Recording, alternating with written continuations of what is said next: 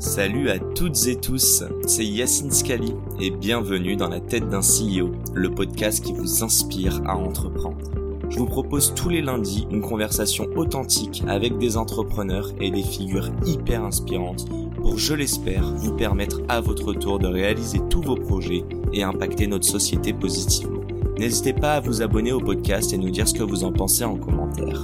Sans plus attendre, je vous souhaite un excellent épisode.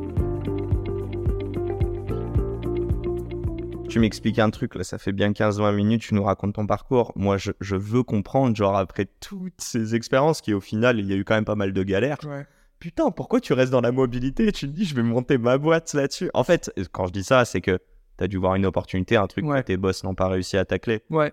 Mais vas-y, vas-y, continue. Écoute, après, on va y arriver petit à petit. Justement, euh, mais c'est, enfin, c'est exactement parce que j'ai vécu toutes ces galères que j'ai décidé de créer Moto et que j'ai vu toutes ces bêtises et conneries qui ont été faites par ces boîtes. Mais c'était opérationnel, c'était des, des mauvaises en fait, ça a été des, c'est des pas un mauvais approches. business, quoi. C'est- Ok. L'industrie, elle est, elle est passionnante. L'industrie de la mobilité urbaine, Le est- besoin est ouf. euh, hmm. le, le besoin est énorme. Euh, un quart des émissions euh, de CO2 dans le monde euh, provient du transport et notamment du transport urbain. Il y a, c'est Ouais, C'est énorme. c'est énorme. Et euh, et t'as, euh, en fait, c'est une industrie qui est vieille comme le monde. Euh, tu vois, le- la mobilité urbaine, ça n'a pas bougé en 100 ans depuis l'invention. Ouais, c'est un besoin primaire, quoi. Et c'est un besoin primaire, au même titre que, euh, quasiment, au même titre que se loger, euh, Manger. euh, se, se former, s'éduquer, etc. Ben, Mhm. se déplacer, c'est un besoin primaire. Et tu as, tout à fait raison. Et, euh, et c'est un besoin qui, selon moi, était encore très mal adressé. Je trouvais que les propositions de valeur de toutes ces entreprises, que ce soit Uber, Ofo, Bird, pour qui j'ai travaillé après Ofo, étaient hyper intéressantes euh, parce qu'elles permettaient de massifier l'accès euh, à- à- au transport au dernier kilomètre, mhm. mais que en fait l'approche n'était pas la bonne. Ok. Euh, et c'est comme ça que j'ai. Alors, du coup, après Ofo, j'ai rejoint Bird, euh, qui est un des opérateurs de trottinette électrique, le premier d'ailleurs. C'était le premier, ouais? Ouais, c'était le premier. C'était l'inventeur de ce modèle de trottinette électrique. Ok, d'accord. service. Ils avaient commencé à Santa Monica aux US Mm. Et euh, ils avaient lancé leur, euh, leur marché, enfin le, service partout aux US puis en Europe. Paris, c'est une des premières villes internationales. Moi, je suis arrivé après le lancement à Paris en tant que, que DG France, en fait, ma- euh, General Manager France. J'y ai passé deux ans. Ma mission en arrivant, c'était en fait le, business existait déjà, c'est de rationaliser et de, si tu veux, de remettre en ordre un peu les choses, qu'on préparait l'appel d'offres. J'allais dire, Ouais. tu avais déjà en tête, euh, parce que c'est ça, hein, la, la mairie de Paris a dit euh, il y avait trop de, trop de trottinettes, surtout trop euh, d'opérateurs. Ils en ont gardé 3 ou 5 Trois, ouais. 3 Ils ont Donc c'était Bird, euh, Non, pas Bird, ils ont gardé. ah non, euh, Dot, Ils ont gardé Dot, Lime. et une boîte qui s'appelle Tier, qui est une entreprise allemande. Donc, Ouais, Bird n'avait pas été retenu. là, je les vois. et, euh, et en, tu, fait, tu le savais ça? En fait, quand je suis arrivé, le, le- une de mes missions, c'était de préparer l'appel d'offres. T'a- T'avais pas, dis-moi, hein, c'était pas le même sentiment. Est-ce que tu trouvais pas que c'était comme euh, les, le, des activités de lobbying ou de politique que tu as eu euh, quand tu étais au, au Maroc, par exemple? Si, euh, il y avait beaucoup, alors dans une moindre mesure, mais il y avait beaucoup de. C'était beaucoup de RP. Ouais. Euh, c'était beaucoup de. En fait, quand je... pour te remettre un peu les choses dans le contexte, moi je suis arrivé juste après la vague où euh, en fait le trottinette, c'était le... les trottinettes c'était le Far West. Euh, Il n'y avait pas de parking. euh, Il n'y avait pas de parking. Avais... À l'époque où je suis arrivé, je crois que tu avais 15 000 bornes dans la rue. Aujourd'hui, il y a 15, enfin, il y avait 15 000 trottinettes dans la rue. Il y avait 15 000 bars dans la rue, il y avait 15 000 lines dans la rue. Euh, en fait, on travaillait avec des, ce qu'on appelle des gigs. Donc, c'est des indépendants qui rechargeaient, qui étaient payés à la recharge.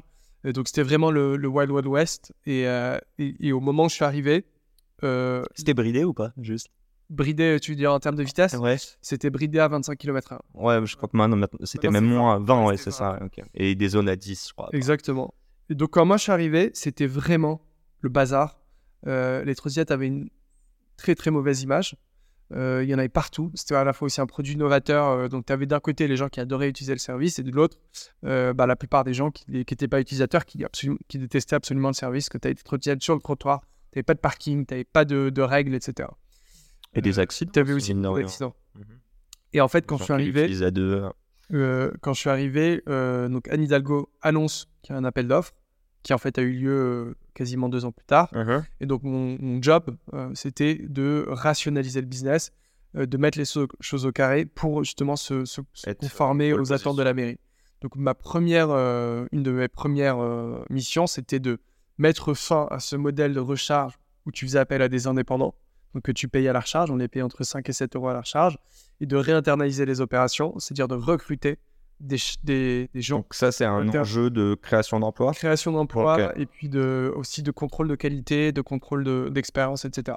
Donc on a recruté une Je regarde centaine le micro, juste être sûr que... Ouais, dis-moi si c'est... Non, non, je regarde, je me dis, celui-là, il va pas nous lâcher. Non, allez, on va dire que non. Il y a pour... euh, Peut-être pour les auditeurs, il y a un micro qui a cassé juste... Ouais, ouais, non, c'est ça. Mais c'est pas le micro, hein, vous nous entendez très bien. C'est juste que moi, je tiens mon micro à la main parce que euh, j'ai cassé le, le support. Donc voilà, mais c'est pas grave. chose qui arrive. Exactement. Euh, donc voilà. On adore le changement. ça a été, euh, ça a été de, de- de recruter en fait des, euh, des gens en interne Mm. euh, qui allaient s'occuper de la recharge, le- des changements de batterie, des- de, la, de la réparation, etc. Donc on a recruté une centaine de techniciens en l'espace d'un mois, je pense. Ok.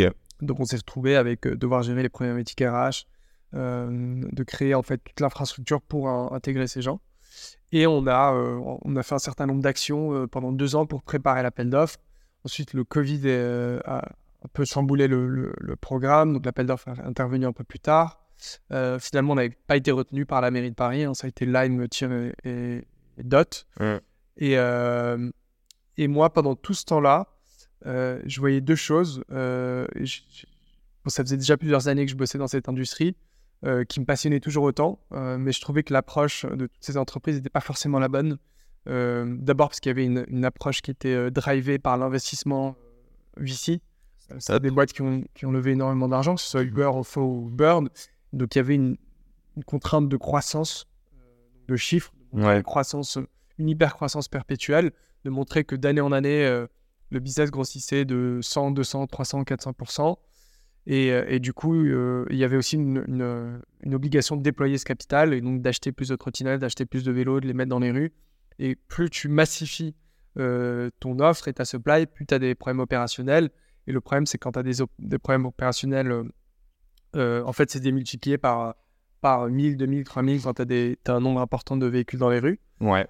Et, euh, Et ouais. on n'a pas gagné l'appel d'offres, donc on n'a pas été retenu par la mairie de Paris. On, on se met en ordre de bataille pour, euh, bah, pour mettre fin à nos activités à Paris. On fait un plan social euh, parce qu'on avait une centaine de personnes euh, qui, qui avaient été recrutées juste avant. Donc ça a été un, un- Ah oui, c'est dur ça. Ouais, c'est assez dur.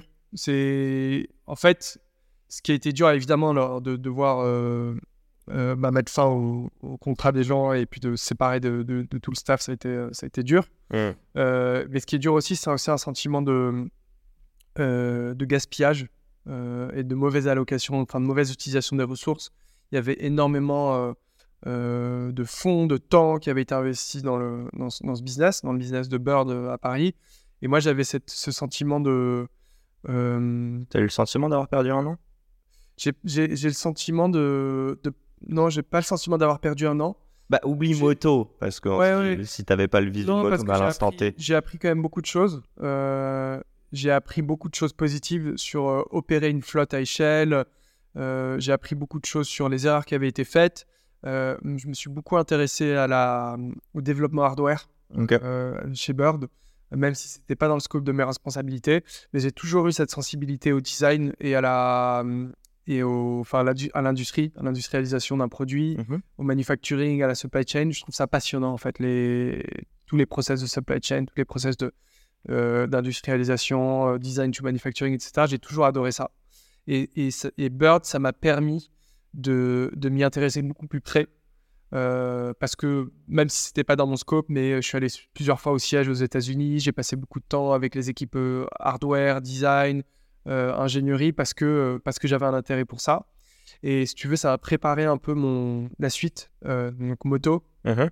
Et en fait, Bird, ça m'a aussi permis de me dire, euh, de me rendre compte qu'il y avait un énorme gap dans le marché de la micromobilité, de la mobilité urbaine en général, euh, qui était entre l'ownership, donc la propriété, le fait d'acheter ton propre euh, véhicule, ton propre vélo, ta propre trottinette, moto, peu importe, et euh, le sharing, donc le partage qui est de payer en fait à la minute. Que tu vois. Donc je me suis dit, en fait, il y a un entre-deux. Euh, Il y a quand même une, un shift macro et un shift générationnel où les gens veulent plus être propriétaires. Euh, en tout cas, veulent être de moins en moins parce que la propriété, ça vient avec beaucoup de contraintes. Euh, une contrainte de prix, évidemment, parce que quand tu achètes, il y a euh, évidemment la- le besoin de financer l'objet, il y a une contrainte de dépréciation et de maintenance de l'objet. Euh, quand tu achètes une voiture, par exemple, ben, la voiture, à partir du moment où tu mets la clé dans le, euh, dans le contact, ben, elle perd déjà 25% de sa valeur. Donc, tu prends ce risque de dépréciation. Et il y a une contrainte liée à, évidemment, à des choses que- du quotidien, comme le vol, la dégradation, etc. Donc, le, le- je me suis très vite rendu compte que la meilleure façon d'approcher euh, la mobilité urbaine, c'était via, non pas via le, via le produit. Et la part d'entrée, c'est pas que le produit. Le produit est, intér- Tout le est hyper important. Mhm. En fait, le produit, il est vraiment important parce qu'il est au cœur de tout. Si le produit est pas fiable et le produit plaît pas, tu n'attireras jamais d'utilisateurs. Tu peux avoir le meilleur service du monde euh, euh, si ton produit euh, est pas parfait ou quasi parfait. En fait, le, le, le business ne tient pas. Ok. Et on en parlera peut-être après. Mais à l'inverse, si ton service en fait ne suit pas la qualité de ton produit, euh, tu, tu, en fait, t'as pas de business non plus. Donc en fait, les deux vont ensemble. C'est pour ça qu'on parlait tout à l'heure de device as a service. En fait, le device c'est aussi important que le service et le service aussi important que le, le- le device. Tu peux pas dissocier les deux. Et t'investis autant sur les deux? Tu investis autant sur les deux. Euh, et en fait, les, les deux ne peuvent pas être pensés indépendamment l'un de l'autre. Ouais. Donc, nous, moto, donc on a très vite, je me suis mis à réfléchir à un service de mobilité. Mhm. J'ai atterri très vite sur cette idée de souscription d'abonnement où euh, tu joins un produit à une expérience, à un service.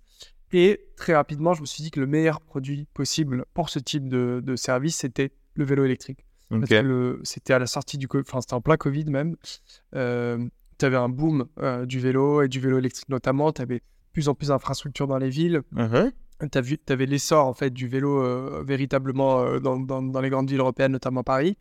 Et euh, Même des, des incentives de l'État, justement, Exactement. qui te donnaient des. Enfin, qui te remboursaient une partie si tu, si tu passais à l'électrique, ouais. Exactement. Et, et, le, et en fait, le vélo électrique, c'était en fait l'objet que tout le monde s'arrachait à ce moment-là. Tout le monde voulait passer au vélo, vélo électrique, Mhm. euh, avec ben, les contraintes que ça comporte, le prix, le problème de la batterie, de la maintenance, du vol, etc. Et je me suis dit, en fait, ça a fait, ça fait tilt dans ma tête. Euh, je me suis dit, mais en fait, il faut créer un service d'abonnement du vélo électrique. Euh, c'est évident. Et c'est la fin de cet épisode. Si cet épisode vous a plu, n'hésitez pas à nous soutenir en nous mettant 5 étoiles sur les plateformes, en vous abonnant évidemment et en nous laissant des commentaires. Hâte de vous retrouver la semaine prochaine. Ciao